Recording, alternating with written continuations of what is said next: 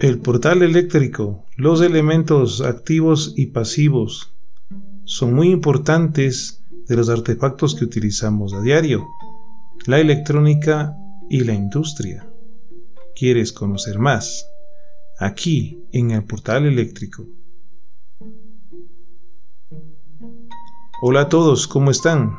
Iniciamos la transmisión de otro episodio del portal eléctrico desde la mitad del planeta, Quito, Ecuador. Iniciamos nuestra aventura. Y es el momento indicado para que realices tus comentarios y tus sugerencias a través de mis redes sociales. En Telegram al canal arroba rcee007 y al correo tutor arroba rceeq.com. Bienvenidos al portal eléctrico.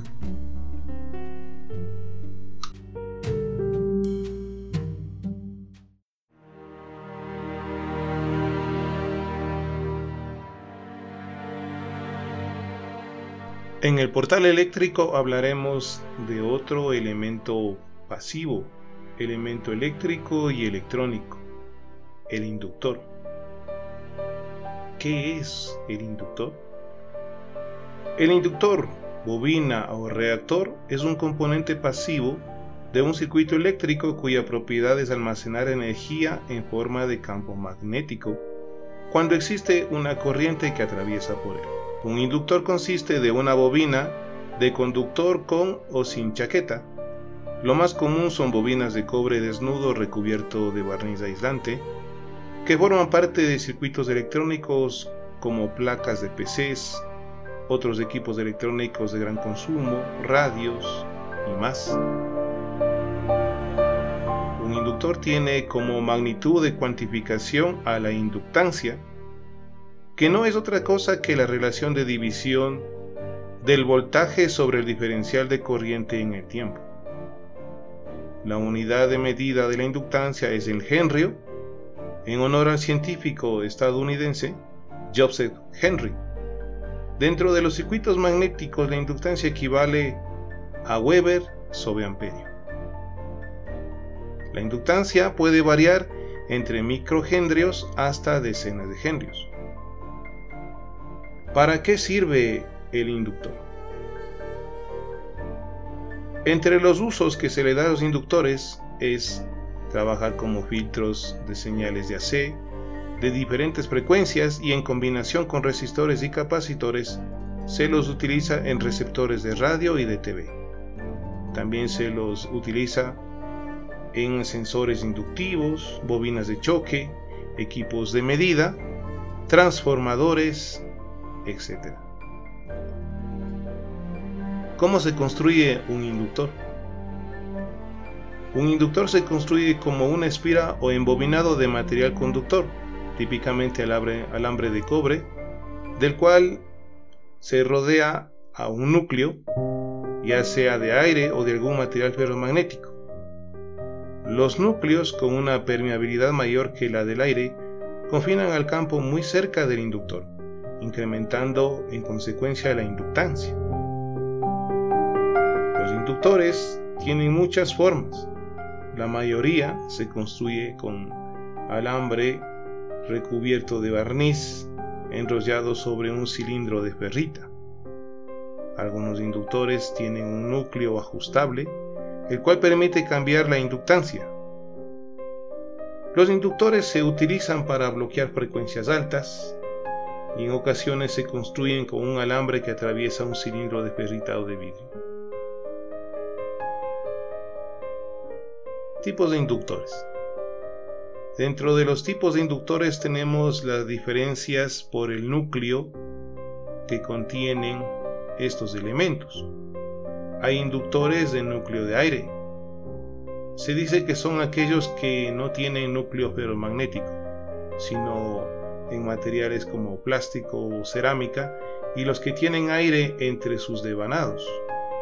Se los utiliza en aplicaciones de alta frecuencia porque tienen menores pérdidas en el hierro. Inductor de radiofrecuencia. En altas frecuencias, por ejemplo en radiofrecuencia, en comunicaciones, los inductores tienen mayor resistencia y pérdidas que afectan el ancho de banda. Por esta razón se utilizan inductores de núcleo de aire.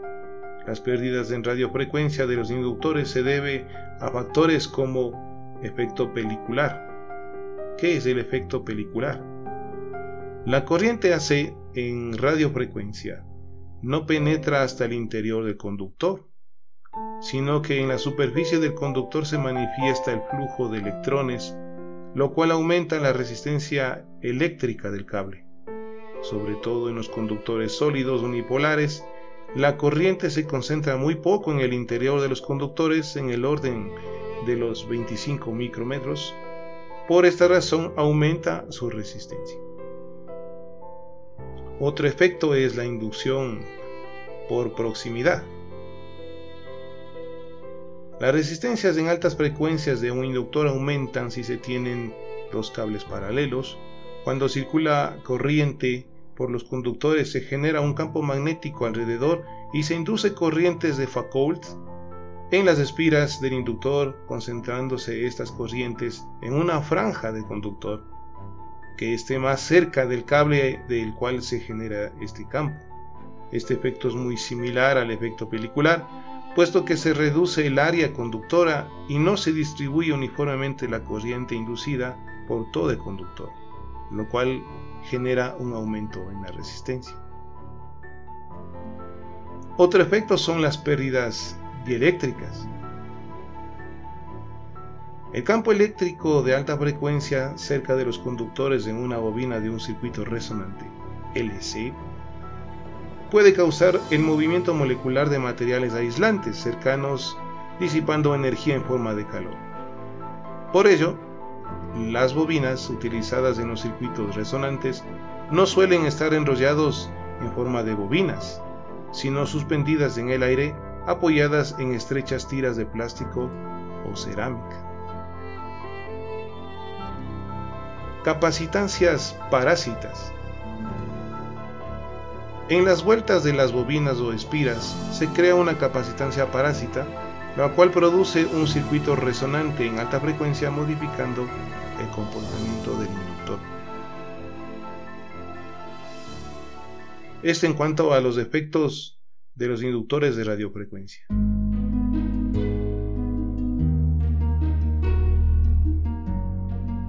Otros tipos de inductores son los inductores de núcleo ferromagnético. El inductor de núcleo ferromagnético son aquellos que tienen un núcleo de material de alta permeabilidad magnética, como es el hierro al silicio y de grano orientado, o la ferrita. Estos núcleos lo que hacen es aumentar el valor de la inductancia, pero se tiene un problema asociado en cambio con las pérdidas en el núcleo. Las pérdidas en el núcleo de este tipo de inductores de material ferromagnético se da por las siguientes condiciones.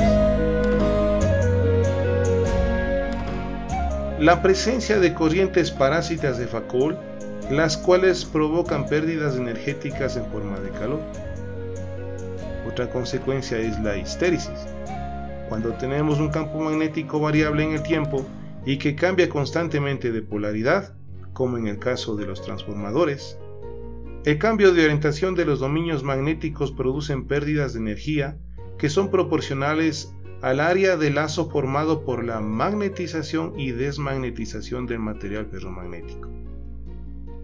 La coercitividad es la forma de disminuir la tendencia a ser desmagnetizado un material ferromagnético un material de baja coercitividad tiene menos histéresis y pérdidas de energía.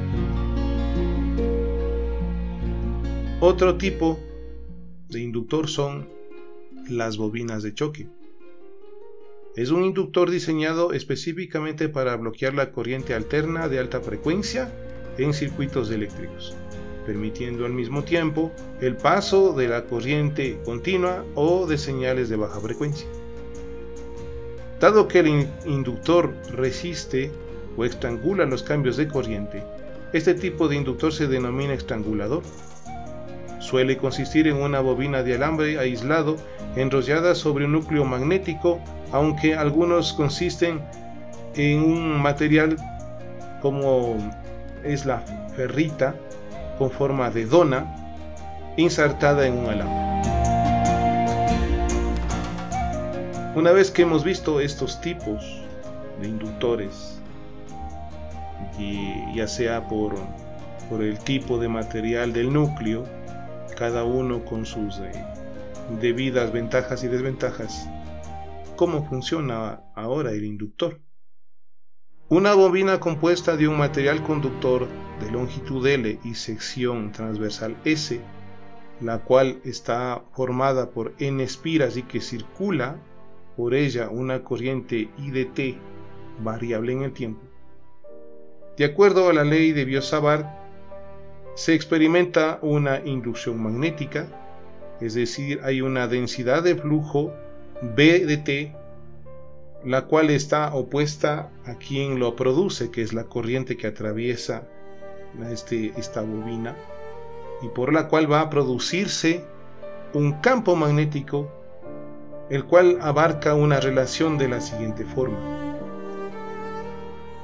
El campo magnético que se genera en esa bobina es igual a la densidad de flujo magnético por el área transversal de este conductor.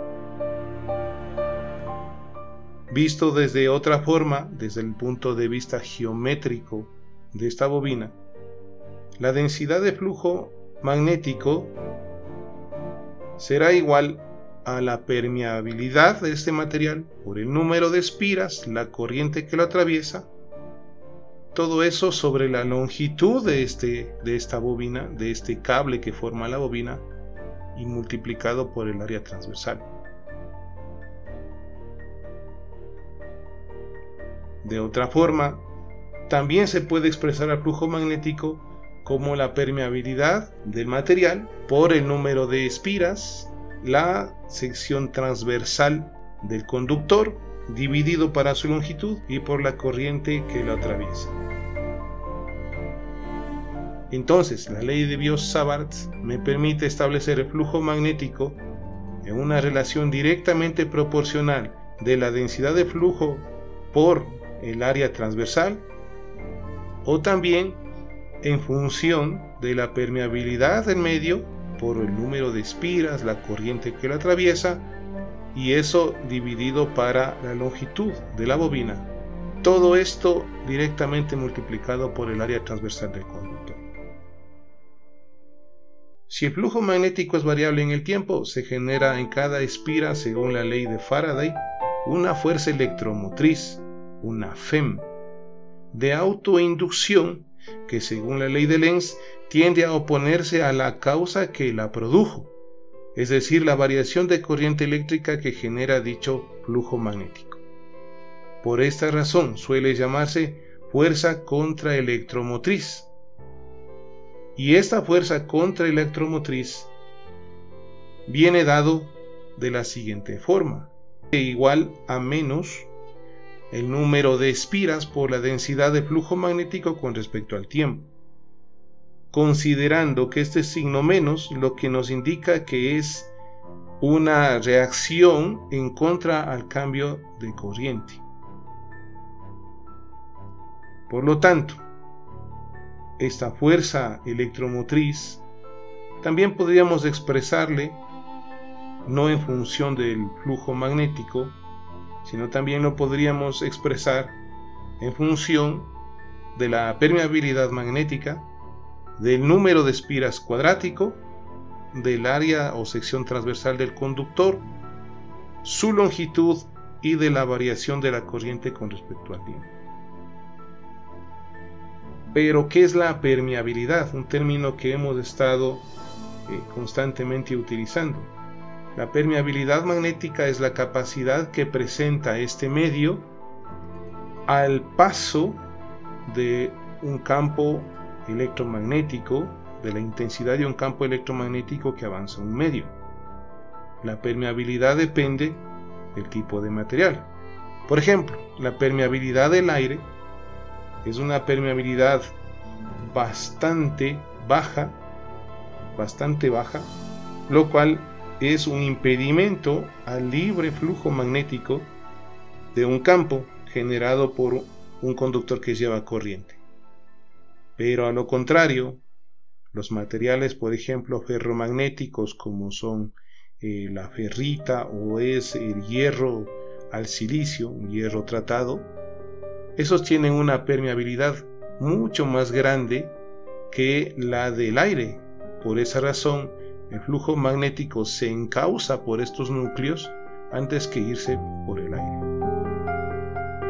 Se le denomina un coeficiente de autoinducción notado como L, el cual relaciona la variación de corriente con la fuerza electromotriz. Y este coeficiente de autoinducción también se lo conoce como inductancia. Esta inductancia depende en concreto de la geometría del núcleo de la bobina. Por eso, nosotros asociamos como características cuando hacemos una bobina la longitud, la sección transversal y también el número de espiras de ese material con el que se construye la bobina.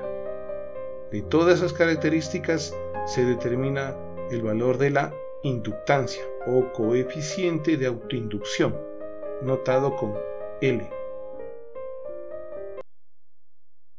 Entonces nosotros vemos que este elemento, el inductor, tiene un comportamiento diferente de acuerdo a la corriente que lo atraviesa, de cómo varía esa corriente y del tipo de núcleo que tengan las bobinas. Ahora, ¿cómo se manifiesta y cómo se estima la potencia y la energía en una bobina? La bobina almacena energía en forma de campo magnético cuando aumenta la intensidad de corriente y devuelve cuando disminuye la misma. Es decir, el inductor tiene esta oposición a la variación de corriente en función del tiempo por parte de su. El inductor que forma parte de un circuito alcanza una potencia eléctrica PDT es igual a VDT por IDT, es decir, al producto del voltaje y de la intensidad de corriente a la que está sometido este inductor. Se sabe por otro lado que el voltaje en un inductor se obtiene por el producto de la inductancia y por la tasa de variación de la intensidad de corriente con respecto al tiempo. Si nosotros realizamos el cálculo de la energía en función del tiempo, tendríamos la integral de BDT y DT por diferencial del tiempo. Es decir, la integral de voltaje por intensidad de corriente y por el diferencial del tiempo. Pero si además nosotros sabemos que el voltaje de inductor es igual a L por la derivada de la corriente con respecto al tiempo, nuestra integral se va a transformar en la integral de la inductancia por la intensidad de corriente y por la derivada de la corriente, lo cual, luego de aplicar las reglas de cálculo necesarias, nos va a dar que la energía en un inductor es igual a un medio de la inductancia por la intensidad de corriente que lo atraviesa De esa manera obtenemos nosotros la energía. Y la energía está directamente proporcional al valor de la inductancia y directamente proporcional también al, al valor de la corriente que lo atraviesa al cuadrado.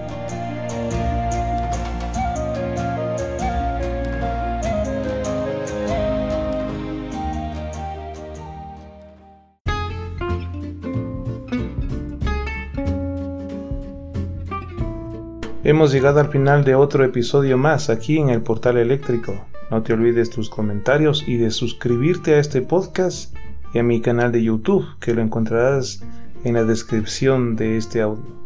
Hasta nuestro próximo encuentro en el portal eléctrico.